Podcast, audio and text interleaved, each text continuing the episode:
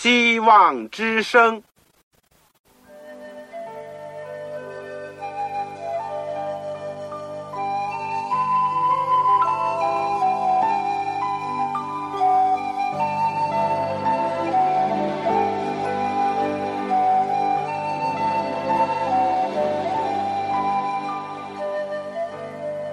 各位听众朋友，各位弟兄姐妹，欢迎您收听信徒培训这个节目。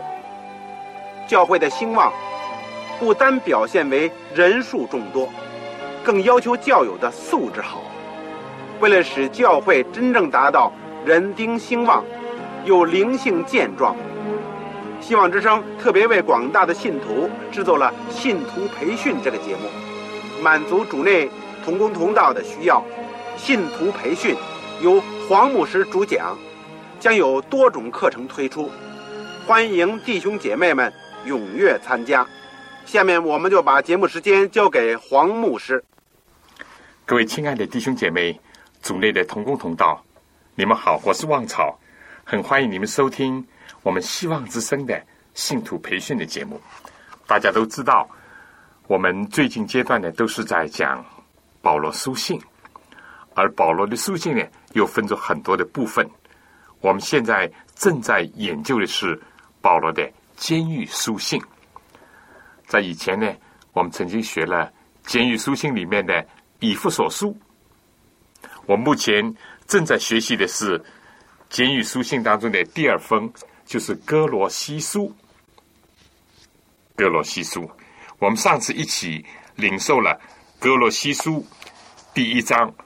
十二到二十三节，十二到二十三节，可以说这部分呢是哥罗西书的主要的一个中心，就是基督学或者是基督论。保罗高举了耶稣基督，指出他和父上帝的关系，耶稣基督在创造当中的地位，以及他和教会的关系，但特别是。论到了他对我们的救赎，以及因着救赎所为我们成就的大事，这也就是保罗所一再强调的福音的本质和核心。耶稣基督是福音的核心，离开了他就没有救赎，离开了他就没有真正的盼望，离开了他。也没有基督教，而我们今天呢，就要从这个第一章二十四节开始学起了。在我们学习之前呢，让我们一起做个祷告。亲爱的天父，爱我们的主耶稣基督，我们不学习不知道，一学习。有的时候，真是使我们吓一跳。我们本来是罪人，我们不认识你，生活在世界上也没有盼望。甚至当你的光照到我们的时候，我们就发现到我们的污秽、我们的败坏、我们的背念，我们的心是这么样的刚硬。但你主耶稣基督还是像慈母那样来寻找我们。甚至于，你不辞辛劳，不怕危险，你在世界的午夜，你来找我们，而且为我们牺牲。你把我们从奴役、撒旦的管制之下，迁移到你的国度里面，使我们处理黑暗，进入光明；处理死亡，进入生命。处理压制，进入自由。谢谢主耶稣基督，你为我们成就的这一切。尽管我们所有一切都有限，尽管我们不能领略你的大爱的万分之一，也不能明白你的神性和人性的奇妙的一种结合，但是我们相信你，我们愿意。用一个单纯的信心接受你圣经里面所记载的，我们也愿意看见你接着你的话，接着圣灵在我们心中，在我们的生命里面所成就的大事。谢谢你已经这样的恩待了我们。我今天更加恳求你祝福，凡是听见今天福音真理信息的，或者是我们收音机旁边的朋友，都能够见到你，都能够经历你。主啊，垂听我们的祷告，让我们用我们的余生，能够来传扬主的福音，也见证主福音的大能。我今天恳求你祝福各地各方的教会。以及我的同工同道，我的弟兄姐妹，如果在我们遇见种种的异教之风吹动的时候，或者是一切邪说异端兴起的时候，使我们能够站稳我们的脚跟，在你基督的磐石上，更加隐藏在你里面。主，谢谢你是我们的创造主，也是我们的救赎主，也是我们的朋友。谢谢你垂听我们的祷告，奉主耶稣基督圣名，阿门。好，弟兄姐妹，这个今天呢，我们就从哥罗西书第一章二十四节讲到格罗西书第二章第五节。我想顺带我讲一讲，我们研究圣经呢，当然最最重要的。是手中有本圣经，是不是？但我也知道，有一些朋友写信给我说，我走遍了整个城市，也买不到一本圣经。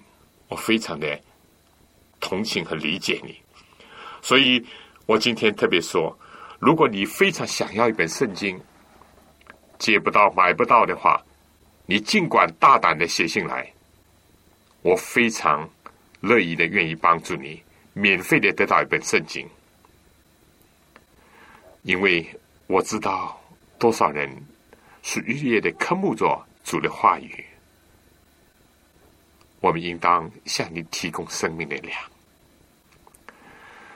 你来信呢，就写香港邮政总局信箱七千六百号，香港邮政总局信箱七千六百号，你就写望草收，望就是希望的望。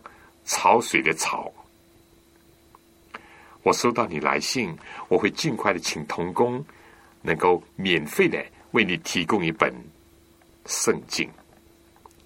当然，你要写清楚你自己的姓名、回邮地址和邮编的号码，不要写的潦草，因为有的字一潦草了，我们不容易分辨，就造成投递的错误。本来我们知道投递已经是。有很多的困扰，我们知道很多的来信，我们写的你们没有收到，你们写的我们没有收到，所以为了尽可能的避免以及减少这个差错，或者是失误，或者是引来的遗憾，你一定要写清楚你自己的姓名、回邮地址，其他一切交托给主，愿上帝自己成全。我相信他会保守。他自己的话，非但借着空中的电波，也借着文字，能够传达到你的手里，更加传达到你的心里。好了，我再说一次，我的通讯地址：香港邮政总局信箱七千六百号，七千六百号。如果你有传真，使用也方便的话，你可以记下这个号码：八五二。二四五七六零一九八五二二四五七六零一九，好了，有圣经的呢，就请打开这个《格罗西书》第一章，从二十四节开始。其实二十三节的呃最后一句呢，就是我们要学习的。保罗在上面讲了福音以后，他就说：“我保罗也做了福音的指示。”二十四节呢，他就讲：“现在我为你们受苦，倒觉欢乐，并且为基督的身体，就是为教会，要在我肉身上补满基督患难的缺欠。我照上帝为你们所赐我的职分，做了教会的指示，要把上帝的道理传的全备。我们不能说监狱里面的生活不苦，尤其是罗马的监狱是够黑暗的。但一个人明白了他受苦的意义，痛苦的分量就会减轻，甚至会转化。我自己也多少有一点体会。像保罗这里所讲的，倒觉得欢乐。为什么呢？因为保罗感觉到第一。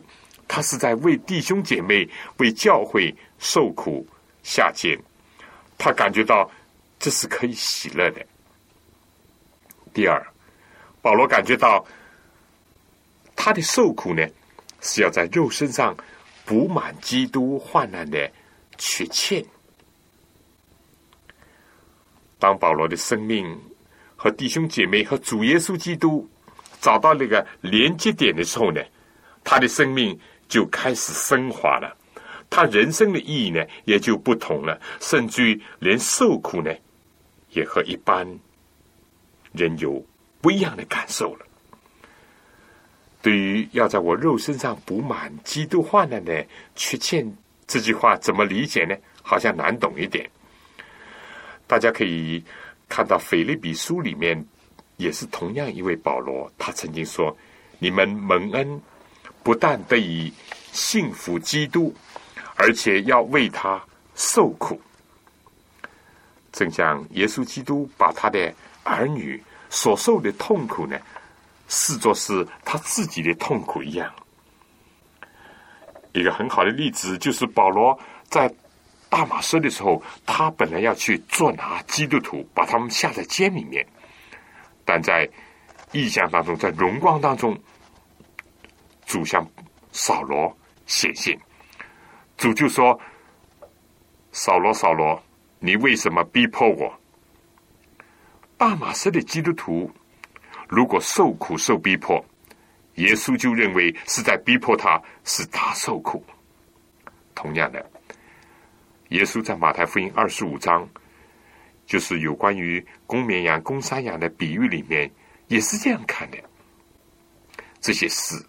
如果是坐在小子的身上，耶稣就感觉到好像坐在他自己的身上一样。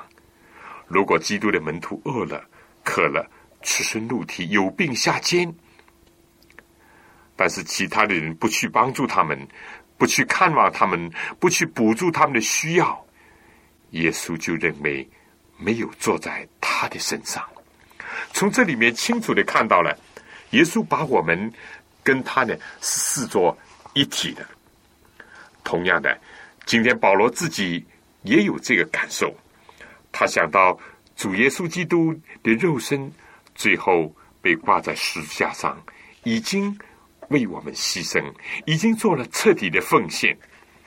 但教会呢，今天作为基督的身体，还要在这世界上要开展上帝的国度，而且在。推广福音的过程当中，教会也会承受许多的艰难、困苦和逼迫。当保罗看到，因为基督是教会的头，基督的肉身呢，虽然今天已经不在地上，也不能再受苦了。所以保罗感觉到，他如果能够为教会、为教会的元首受苦的话，这正是在补满基督患难的。缺欠，不要误解了，以为基督的患难本身有什么缺陷？不是的，而是指着基督在地上扩展这个属灵的国度当中呢，还需要其他的圣徒在苦难当中和他一同分担，正像日后在荣耀当中和他一起分享一样。所以，基督徒为基督的缘故受苦，这不是一种刑罚，乃是一种。特权，一种福分。有这种认识的人呢，就会在苦难当中有力量，因为这个呢，更加增了受苦的一个意义。我想，在我讲下去之前，请大家听一首歌《不变的心》。耶稣爱我们的心不变，我们爱基督的心也应当不变。为他工作侍奉他，为他受苦的心，应该不变。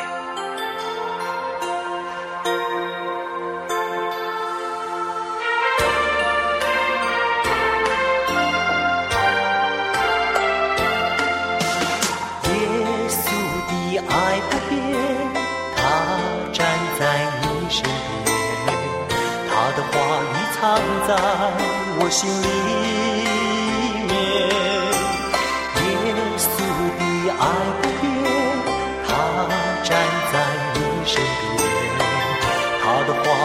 藏在我心里面。当我遇到烦恼的时候，我用他的话语来帮助；当我遇到痛苦的时候，他来安慰我。当我遇到孤寂的时候，他就是我最好的良友。当我遇到问题的时候，不要害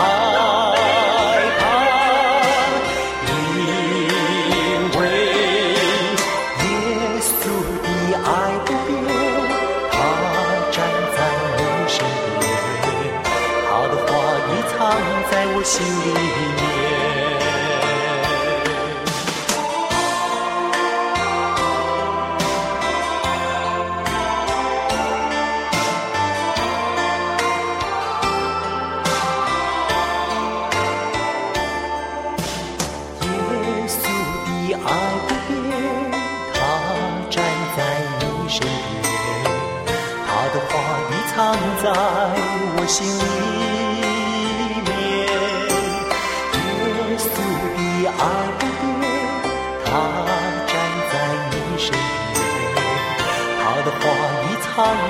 心里面。当我遇到烦恼的时候，我用他的话语来帮助；当我遇到痛苦的时候，他来安慰我。当我遇到不羁的时候，他就是我最好的良友。当我遇到问题的时候，不要害怕。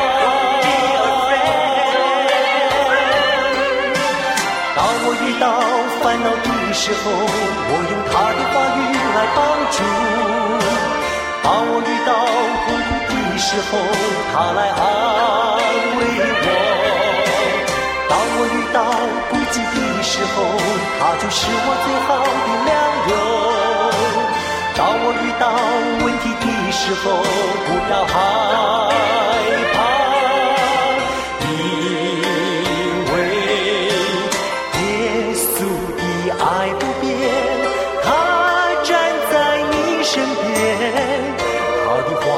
藏在我心里面。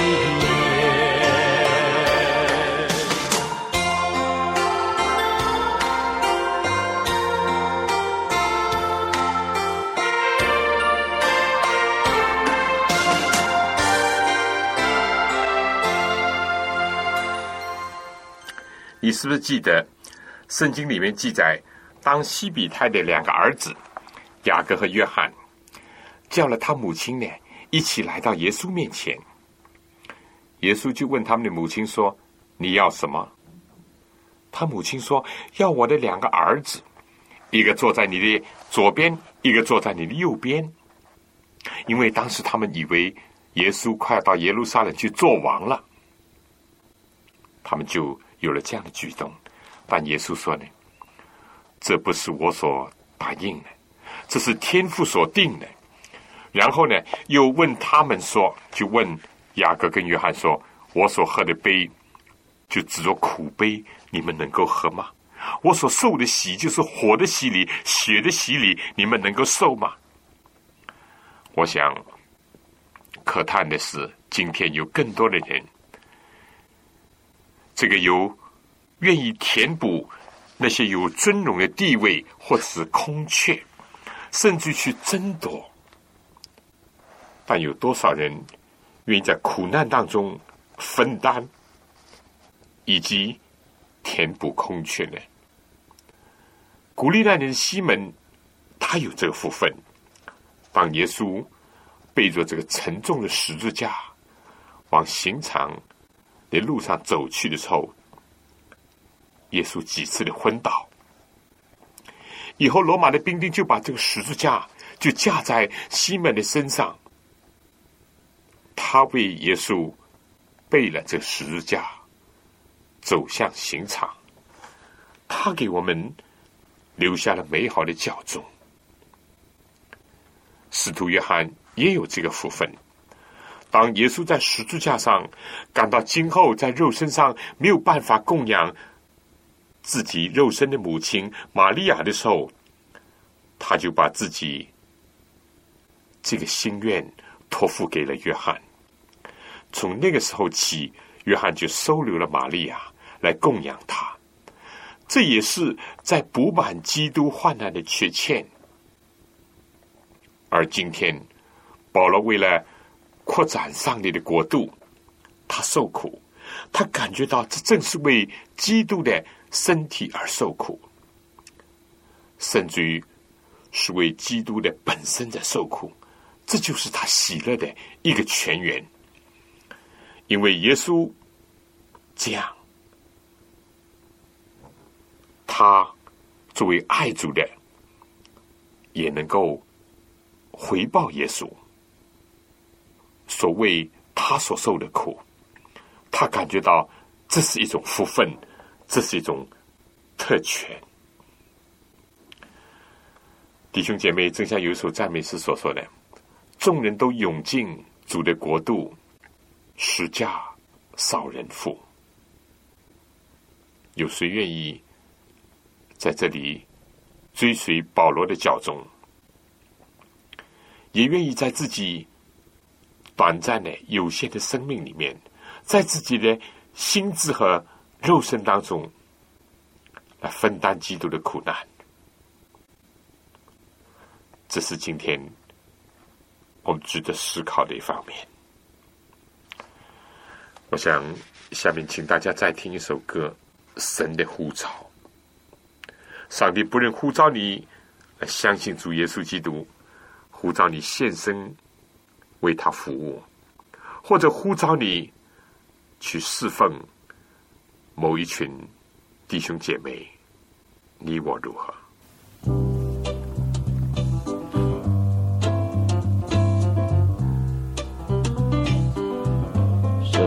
在呼召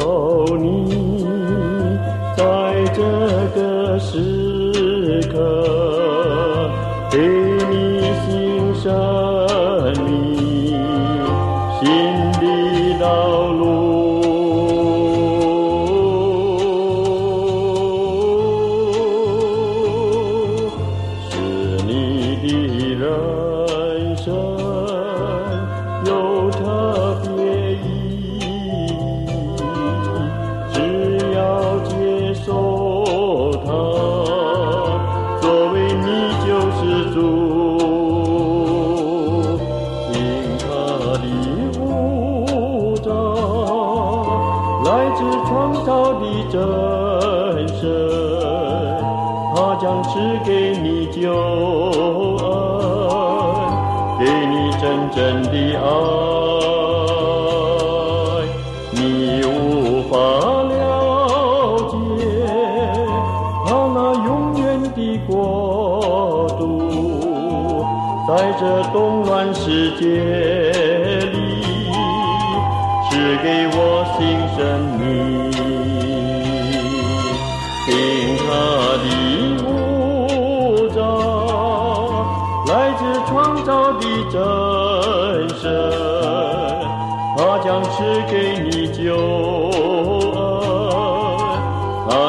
是你道路，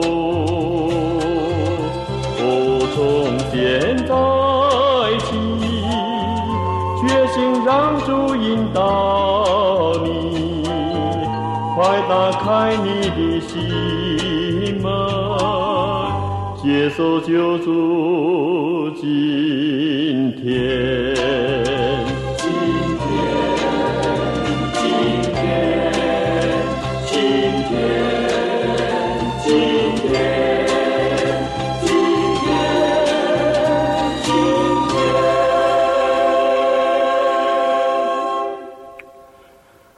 知道，有的时候，当我们传道、传福音给人的时候，并不是个个都愿意响应的。哪怕福音这么好，哪怕生命人是这么的向往，但一想到在这个时代接受信仰，有人会看你是迷信落后，有的时候你甚至要背负十字架，有些困扰。会临到你，或者来自家庭，或者来自你的同事，或者来自社会，有的时候甚至于来自不同的教会。但主耶稣基督呼召我们，他是背着他的十字架，他走在我们前面，他才有资格呼召我们。他不是在象牙宫里面，他不是过一个。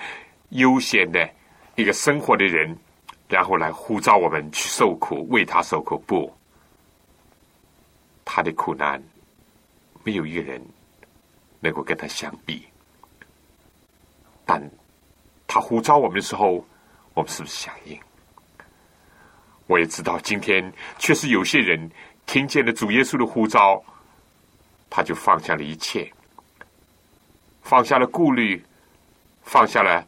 冲破了种种的障碍，他毅然的接受主，因为知道那位呼召他的是为爱他、为他受苦、为他牺牲的主耶稣基督。同样，今天有两方面的情况：有的时候主呼召一个人去为他传道、为他工作，他就摆手。或者说，主啊，你把路途上的障碍都扫清了，然后我就敢于前行；或者说我确保有安全了，我才能够听从你的命令；或者你给我保证生活没有后顾之忧了，我才愿意侍奉你。有这样的事情发生，但是同时我也知道，有不少的弟兄姐妹，哪怕是在很艰难的环境。很困苦的一种生活当中，他们还是不放下主对他们的托付，他们还是坚守在岗位上，他们还是勇往直前的、披荆斩棘的往前走，不忘记从天上来的意象，也没有忘记主对他们的呼召，就像保罗那样，永远世界上。会有两种不同的人，而世上将来的天国也只有两等人，就看你我怎么样认识主耶稣基督，怎么样去响应他的呼召，还是拒绝他的呼召。第二十五节，保罗接着说：“我照上帝为你们所赐我的这份，做了教会的指示，要把上帝的道理传的全备。”这道理就是历世历代所隐藏的奥秘，但如今向他的圣徒显明了，这又是保罗在苦难当中觉得喜乐的另外一个原因，就是他感觉到他是忠于职守，为尽忠而受苦。他如果是回避了上帝的旨意，他如果是阉割了上帝的真理。他如果是要讨人的喜悦，而不是要把上帝道理传的全备，保罗说不定不需要受这么多的苦，甚至于会受到当时的犹太所接纳。但他为了要把道理传的全备，他受苦；他为了高举十字架，他自己在肉身上要背十字架。但这一切。都非但不能使他灰心丧胆，使他痛苦绝望，相反使他满足快乐。亲爱的弟兄姐妹，同工同道，我们是不是为了要规避苦难而又讲上帝的话呢？或者不敢传说上帝的道呢？或者至少是片面的去讲解上帝的话，而不是从？全备的道理，全备的福音，拿来传讲的？这是值得我们好好思考的问题。保罗继续讲二十六节，这道理就是历世历代所隐藏的奥秘，但如今向他的圣徒显明了。这又是保罗在苦难当中另一个喜乐的原因。我们已经讲了两个了，他明白受苦的意思，为主受苦，他要传全备的福音。另外一个喜乐的原因，他感觉到上帝这样的信任他，爱他。把历史历代的奥秘呢，都启示给他。他只是为了传扬这个奥秘，也就是那一度被隐藏的、被封闭的奥秘。现在上帝既然已经启示给了他，他为了这个新的启示，要让人、让更多人知道。他为了要让这个启示呢，要去救人，要去。救那些在犹太教以及其他的异教的错误当中生活当中的人，他如今受苦，他感到很有意思，他甚至感到有快乐。何况这个道理是历世历代所隐藏的，他今天得着了，只是为了得着这个珍宝。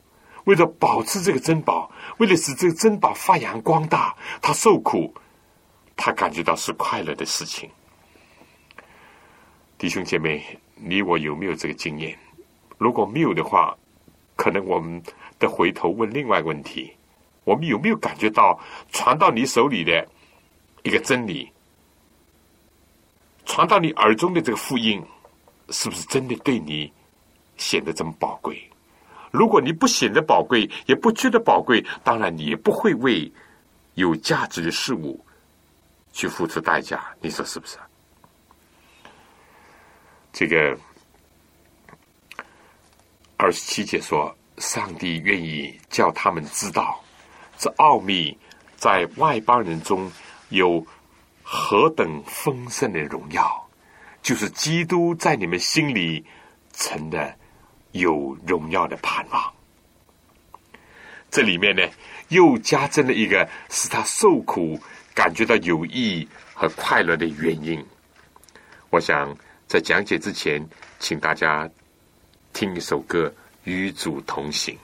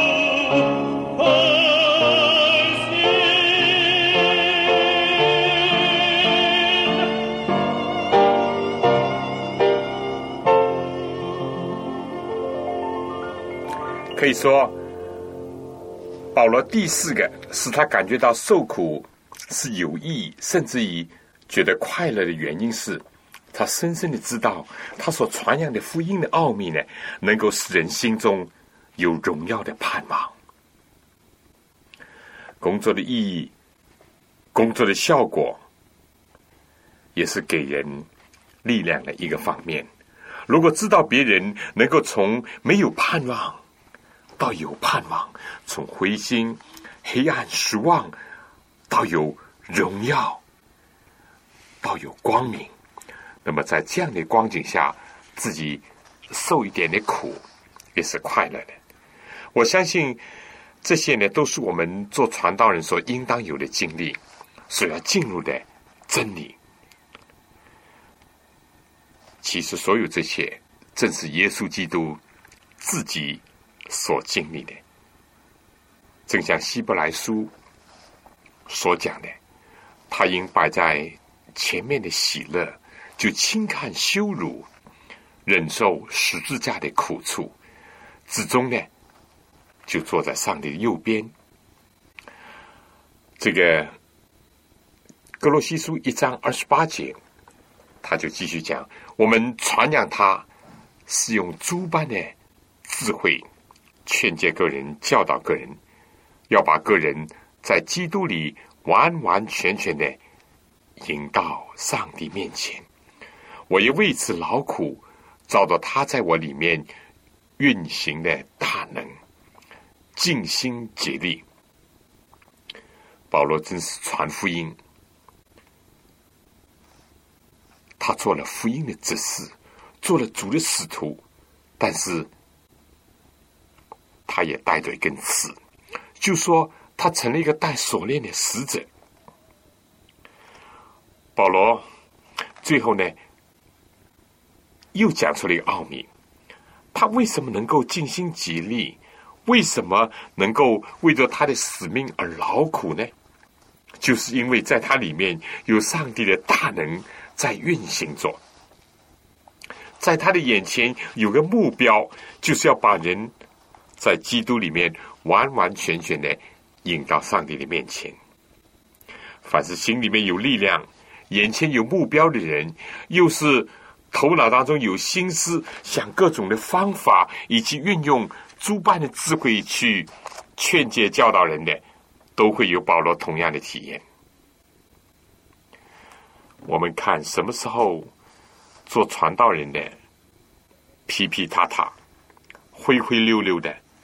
不外乎这几方面出了问题：第一，心里面没有力量；第二，眼前没有目标；第三呢，或者是说，哪怕心里也是有力量的，也是有目标的，但就不晓得运用各种有效的方法，因人因时因地的去质疑，尤其是有一种属灵的、属天的智慧去劝诫教导人，所以结果呢？工作也就没有成效，回过头来呢，就影响了自己的情绪，甚至是侍奉。但是任何有像保罗那样的一种心智能力、目标、计划、方法的人，都会看到福音的成效，以及回归过来，使他感觉到非常有意义，哪怕是受苦。保罗纵然是福音的指示，是一个最大的使徒，而且是一个为主受苦的带锁链的使者，但他所讲的都不是讲他自己哦，而是高举基督啊！所有引人注意的、注目的，不是他保罗，而是上帝哦。这点非常重要。保罗说，他要把个人在基督里完完全全的引到上帝面前。做传道人的呢，要留意这一点，不要把人引到自己的面前，而是要把人在基督里面引到上帝的面前。不是要把人引到这个教主面前，或者是教会的创办人面前，而是引到教会的元首基督面前。而且不是引导一次，也不是马马虎虎的引导，而是完完全全的把人。引导到上帝的面前，这样做的本身呢，当然是不容易的，甚至是很辛苦劳累的。正像保罗讲，我也为此劳苦。如果做些浮表的工作，可能用不着这样。今天有一个危险，有些传道人，有些教会工作人员，尽是喜欢报表啊，主要应付上面的需要。就是做些浮表的工作，这个是值得我们反省的问题。保罗说他是尽心竭力的去做。保罗靠着他自己的肉体，靠着他自己的能力，我相信他做不长，也做不彻底。但他靠着的是他心里面运行的上帝的大能。他怎么样能够尽心竭力呢？看见过他的人，或者多少有点体会，但对于从来没有见过他的哥罗西人，那怎么办呢？他就说：“我愿意你们晓得，我为你们和老底家人，并一切没有与我亲自见面的人，是何等的尽心竭力。”在这里，他又第二次的提到了尽心竭力。保罗为什么要尽心竭力呢？是为了笼络人心吗？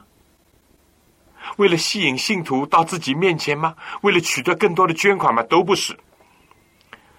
有的时候我们在社团当中，甚至有的时候在教会里面也看到，有些人很热心啊，做这样做那样，或者是呃帮这样帮那样，或者是烧一样什么东西给这个人吃，或者是呃怎么，哼。后面的动机有问题，他不是把人引导到基督面前，他是要把人拉拢在他的周围，形成一个小集团、小势力、小山头，或者是组织一个什么帮派，这是很危险的。保罗说，他尽心竭力，他是为了。要叫信徒的心得到安慰，为了使人在基督里面得到造就，为了在上帝面前被建立，传道人首先应当想到的是教友。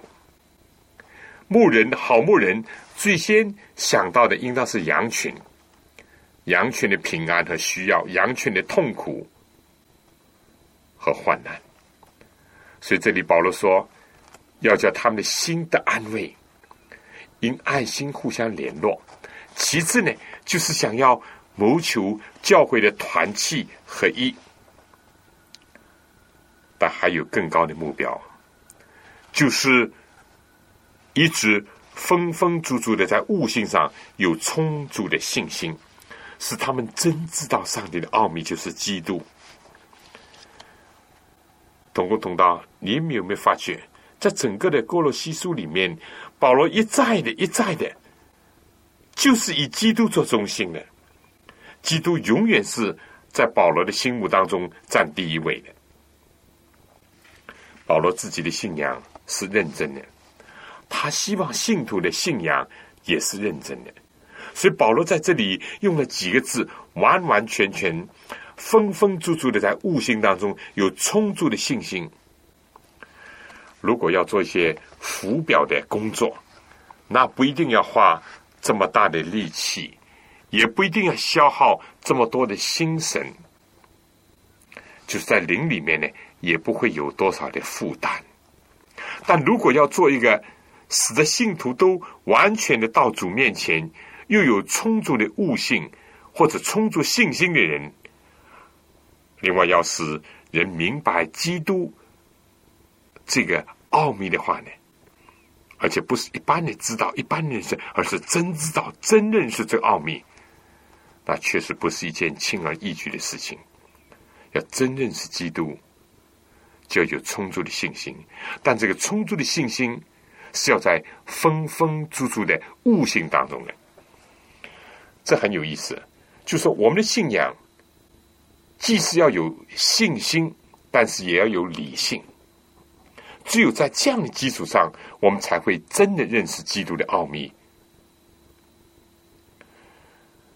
在研究这卷书，尤其在研究论到耶稣基督这些经文方面呢，我们千万不要忘记了我们以前所提到的格罗西，在那个地方。他有异端，这异端呢，就认为他们是掌握了这些奥秘的知识，他们就认为人不是对上帝无知呢，就是说跟上帝是敌对的。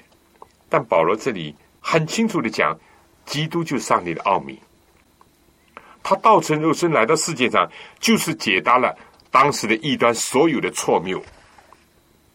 紧接着。保罗说：“所积蓄的一切的智慧知识，都是藏在它里面。真正的智慧和知识，不是在知识派主义者的手中，也不是属于属世的知识，而是在基督里面。人如果有了基督，也就包括有了积蓄在基督里面的真智慧、真知识。”如果有了基督，保罗说，就免得有人用花言巧语迷惑你们。格罗西有很多的异端假道，有犹太主义的残余影响，有东方神秘主义的侵袭，有新兴的知识派主义的一些异端，所有这些都会影响信徒。尤其是当这些人为的东西被编织的如此的巧妙，而且又借着花言巧语来迷惑人的时候。那么，什么是能够抵挡他们的武器呢？就是要有信心，而且要充足的信心，要有悟性，而且是丰丰足足的悟性，这样才能够成为抵挡异端的一个武器。我想在下面呢，请大家。再听一首歌，然后我们再继续讲。这首歌叫《主的使命》。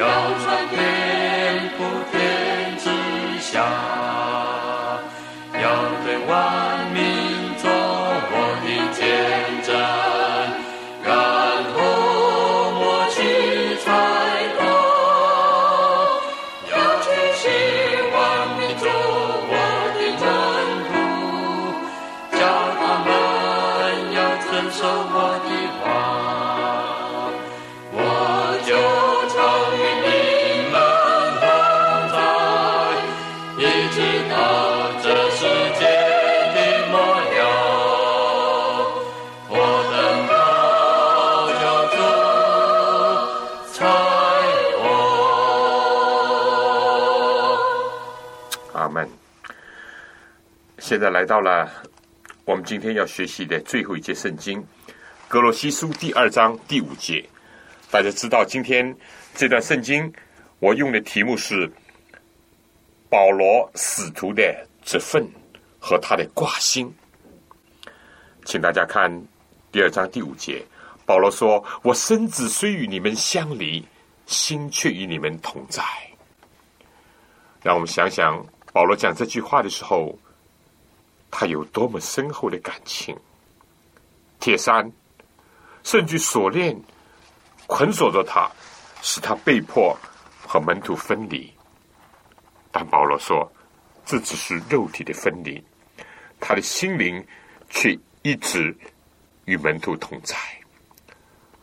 保罗不断的关心他们，当他们信心坚固、爱心增长的时候，他就快乐为他们感恩。当他们遭受到异教的袭击，当他们的信心有所动摇、认识有所模糊的时候，他就忧愁。一个传道人伟大的胸怀又在这里显露了。下面他说：“见你们循规蹈矩，信基督的心也坚固，我就欢喜了。”监狱属性一再出现的是。欢乐、欢喜和感恩，其中的奥秘呢？我们前面已经讲过，就是因为有基督，就是因为他已经在人的心中成了一个有荣耀的盼望，而基督本身呢，就是上帝的奥秘。弟兄姐妹，我作为神的仆人。我作为一个传道人，当我读到这些时，我很有感触，很有反省。看到自己的不足，看到今天教会软弱之所在，今天有多少人愿意追随保罗那样来侍奉主，来侍奉弟兄姐妹？有多少人在危险当前的时候？愿意去承担，而当荣誉，而当舒适来到的时候，是愿意退却的呢？为什么今天的教会不能够像使徒时代的教会那样呢？难道没有原因吗？难道都把责任推到世界的引诱，都把责任推到环境的恶劣吗？还是我们自己心中有问题呢？还是我们已经这个离弃了起初的爱呢？还是我们已经在盼望上涣散了，在爱心上削弱了，在信心上动摇了呢？弟兄姐妹，我想今天。我就暂时跟大家讲到这儿。今天主要的讲到了使徒保罗他的一个职分，他怎么样认识的，以及他对门徒的关心。而实际上，保罗在担当这个职分的时候呢，他是经历了苦难的，但他对苦难有了新的感受。正因为他是这么的专注于高举基督。以及为了教会的利益而献身，所以相反的，他把苦难转换作为欢乐。愿上帝是我们这些为他而工作的人，特别是在一个艰难的时事当中侍奉主的人，学习保罗的一心侍奉主，而且能够在真道上能够站立，即便有的时候在苦难当中，仍旧。有盼望，在第二次世界大战以后，在德国的一片瓦砾和废墟当中，有一所被轰炸而倒塌的墙上，刻着这样的话：“我相信太阳，即使它现在不再放光；我相信爱。”虽然周遭都是失望和悲哀，我相信上帝，即使他现在似乎是沉默不语。弟兄姐妹，这几句很宝贵。我想，没有什么监狱锁链能够使保罗和基督和教会的肢体分离，结果他的肉身要被迫与教会。与弟兄姐妹分离，但是他的心永远和上帝和弟兄姐妹在一起。求主能够复兴我们，复兴我们的教会。求主能够今天兴起更多的二十世纪的保罗，能够背着自己的十字架。能够尊重自己的职分，侍奉主，能够为弟兄姐妹、为教会真正的献上自己。我深深的感受到，今天的教会受了世界的影响，但更加可以说，今天的我们，尤其是在那个自由。富裕的社会当中的教会，更加受了世俗的引诱，以致造成教会软弱。但我也看到，在那些艰难的地区，在那些甚至于在恶劣的环境当中呢，有些同工同道，他们是放下了一切，放下了自己的安全，放下了自己的所有的生计，把自己放在主的坛上。但愿上帝能够激励我们，也使我们软弱的、冷淡的能够悔改，使得那些在苦难当中还维持着圣功的人得着天上的安慰和特别的福分。愿真光从他们的身上照耀出去。到，今天时间就差不多了，下次同样的时间。希望在空中相会。我们下次要学习的是《格罗西书》第二章的剩下的部分。愿主祝福你，祝福你的家，祝福你的教会。